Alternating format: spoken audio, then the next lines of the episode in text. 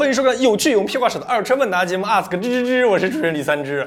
果然不出我所料，上周二的节目发出去以后，客官老爷们在那个 B 站上面，他们都是梁叔膨胀了，梁叔膨胀了，梁叔膨胀了，各种说我膨胀了。你想想，我为了搞到一辆兰博基尼，花了多少心血，为了给大家做一期节目。但是我发现，我自己的气质跟兰博基尼非常不搭。我我开那个车的时候，别人看我就就那个那那种眼神，就感觉这这个这个这个这个是司机还是借别人的车？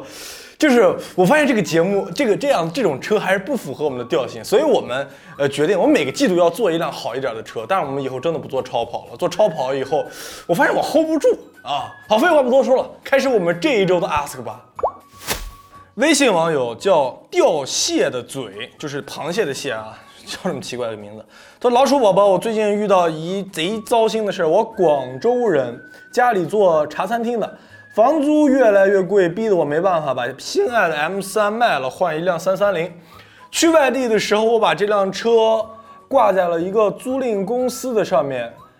租了两个月，发现一年的保险和油钱也赚回来了。当时觉得心里蛮开心的，但是我去做保养的时候彻底傻了，发现我车的原装龙骨被换成了国产的，底盘拉杆也给我换成了旧的，冠军的排气也给我换了。我这么一算，我反而亏了两万多。我去找租赁公司老板，他完全不承认。请问一下，我现在到底该怎么维权？谢了。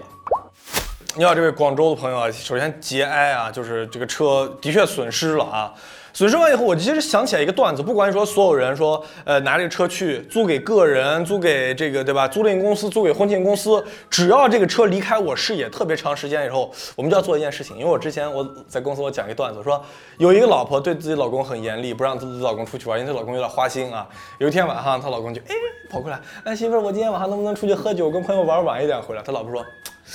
哎可以啊，过来啊，过来以后啪裤子脱掉，然后拿口红在上面画了条线。那今天回来啊，这条线你要是没了，你就完蛋了。虽然这是一个段子，但是完全完全就我自己啊，我就会应用到我自己的车上面。大家知道那种文具店，成功文具店，它有种笔是那种油漆笔，就是画上去以后跟那个就是原厂的那个记号笔那个样样子一样，就它跟油漆一样，不容易掉。就是我们一定要在把一辆车租出去之前，先把标记都做好。就是这个地方保证它没有拆过，没有卸过，包括底盘的位置，我们要做一些标记。我们在租这辆把这辆车往出租之前，一定要采集照片，一定要采集。我们租来照片我都拍了，我底盘什么样子，我排气什么样子的，我内饰外观什么样子，我照片一定要采集全了，并且当时那个时间要留下，然后大家要确认我这确认照片上这些东西都 OK 的，也要给租车这人说。说清楚了，我当时这个车我是做好标记的啊，千万不要给我瞎搞。我相信世界上是好人多，但是的确是有那种有组织、有团伙的人。因为你这样的案例我已经听到四起了，五起，五起这样的案例，就是把车租出去以后回来以后，发现很多很贵重的件被换掉了。所以第一个是要告诉他，我已经做了记录，你不要这么瞎搞。但是这件事情已经发生了以后，其实比较难挽回，就是最最好最好的办法就是告诉这个租赁车老板，我我现在要报警。对吧？你要不给我解决，我就报警。那警察来了以后，其实也没有什么特别大的办法，就是因为你没有特别强的证据证明这个车当时交到你的手里面的时候已经换过，所以啊，我觉得这个损失可能在我的预估范围内只能承受了。下次还有各位客官老爷们，在下次在租车的时候一定要做好，给你的汽车做好标记，给车主做好记录，接车和收车的时候的车况一定要反复确认。这是知乎网友啊，叫丁丁爱探险。他说：“老鼠老表，之前在你的节目里面听你不止一次推荐过 E 九零这款车，当时我没有在意，大兄弟拿上驾照那一天起，发现自己就陷入二手车的选择当中不能自拔了。但是翻了之前的记录，一直没有找到关于 E 九零的介绍，你是否能给兄弟们再解答一下？”十万块钱的预算入手宝马 E 九零，一年以一年以内的用车成本到底有多少？一年之后我老爹的尾款回来，我肯定要换车，那个时候这辆车要赔多少钱？或者我厚着脸皮问我老爸再要三万上 C 幺八零 K，你觉得未来这两辆车哪个亏的更少一点？哪个可玩性会更高一些？的确啊，因为你说了，我之前在节目里面不止一次，最起码我们说过三次关于 E 九零，尤其在 Ask 里面啊。为什么我自己是个德粉，对吧？奔驰、宝马、奥迪这所有的车系我自己都非常熟悉，我也知道它的故障在哪儿。为什么我推荐不止一次 E 九零这个车呢？第一个是宝马，就是呃，现在很多男人买车以后呢，就是我就这是事实啊，大家必须得承认，是给妹子看的。妹子，其实你开凯迪拉克，妹子可能真的不认识，很多妹子是不认识什么凯迪拉克、什么林肯啊，她都不认识。奔驰、宝马、奥迪，对吧？都认识。然后老家里面人也就是奔驰、宝马、奥迪。我买一宝马，花了十万多一个国产 SUV 入门级的一个价格，我买一宝马，我心里面爽，妹子们也爽，开起来还好开。最重要的是，宝马 E90 的质量和它的质感非常非常不错。十万块钱的预算买到，如果你要是不太会买啊，可能买个零七年的国三的车。如果会买，十万块钱绝对能买到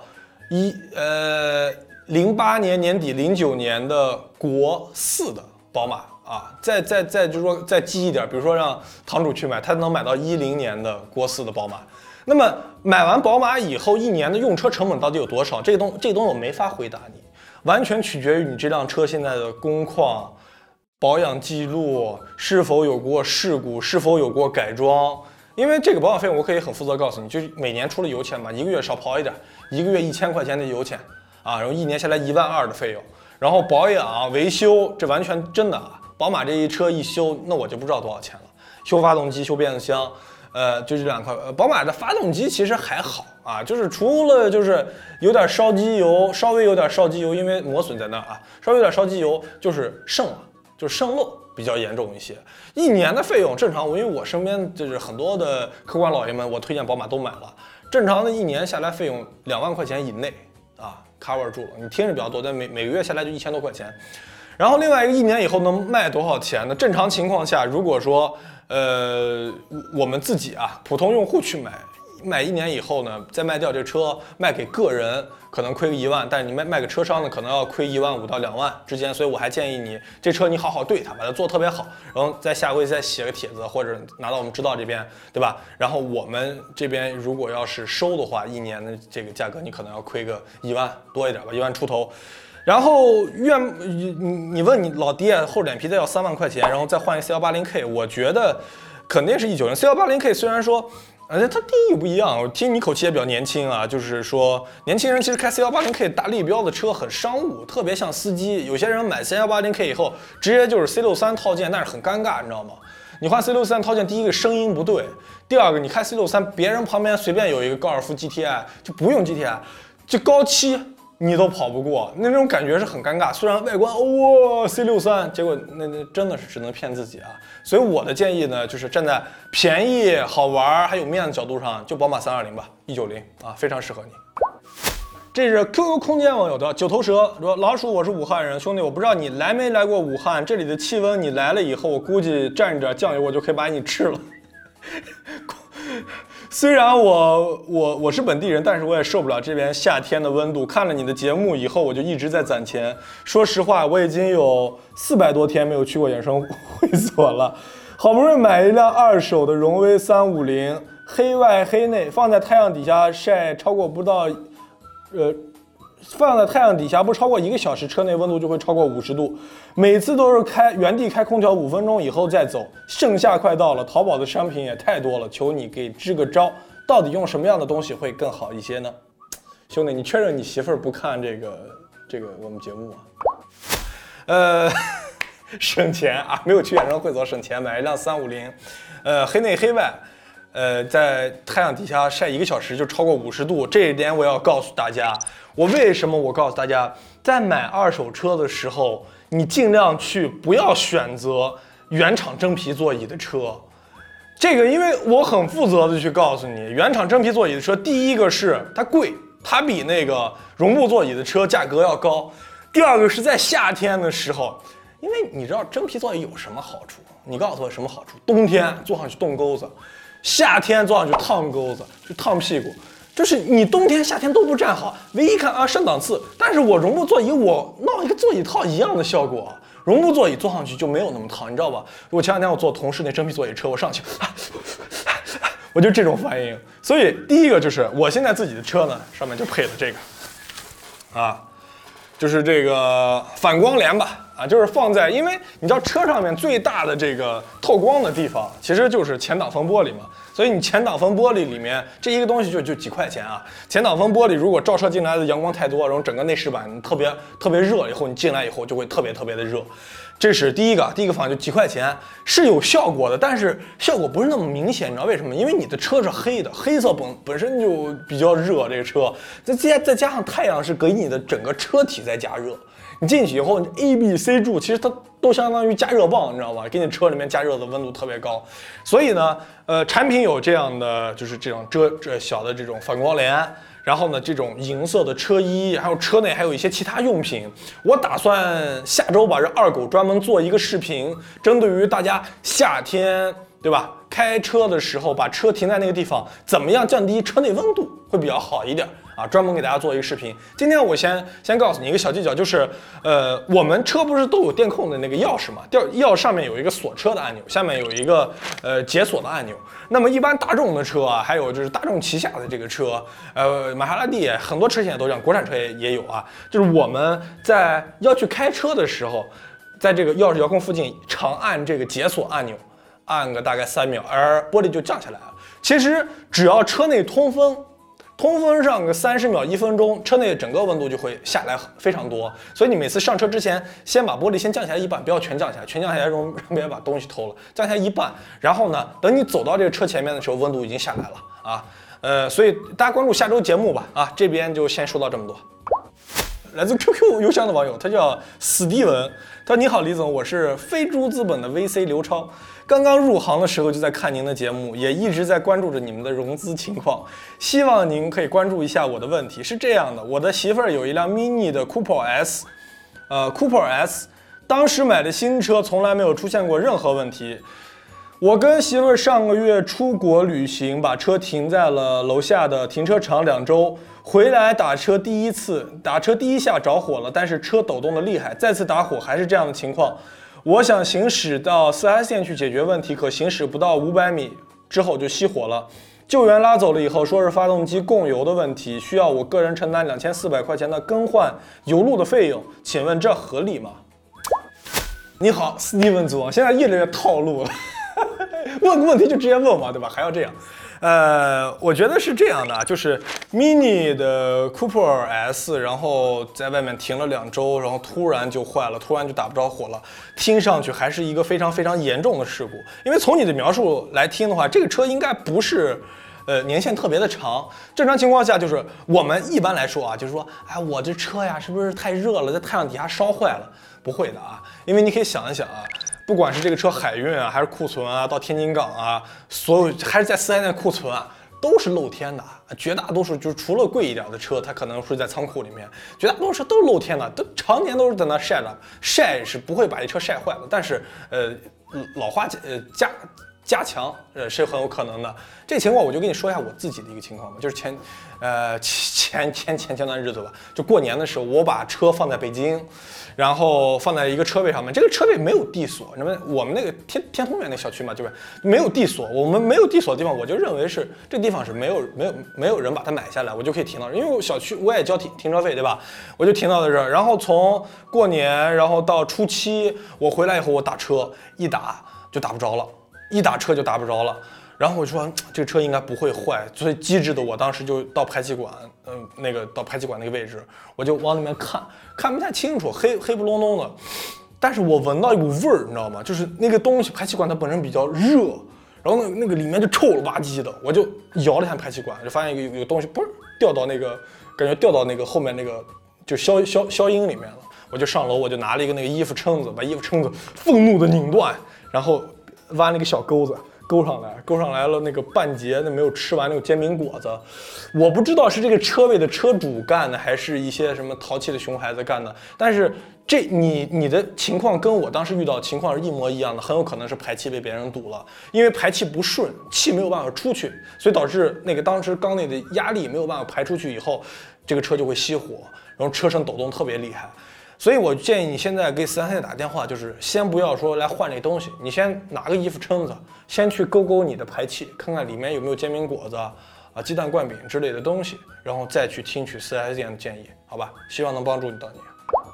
内涵段子网友，我们现在开始玩内涵段子了啊！他叫 MC 底火（括弧天佑家族）。他说：“老鼠老鼠，上一期二狗开兰博基尼泡妞的视频看的我尴尬癌都犯了。小伙子长得也挺帅，怎么嘴笨的跟棉裤裆一样呢？如果换成堂主会不会好一点呢？”下面说主题：超跑是我个人一生追求的梦想。我今年二十三岁，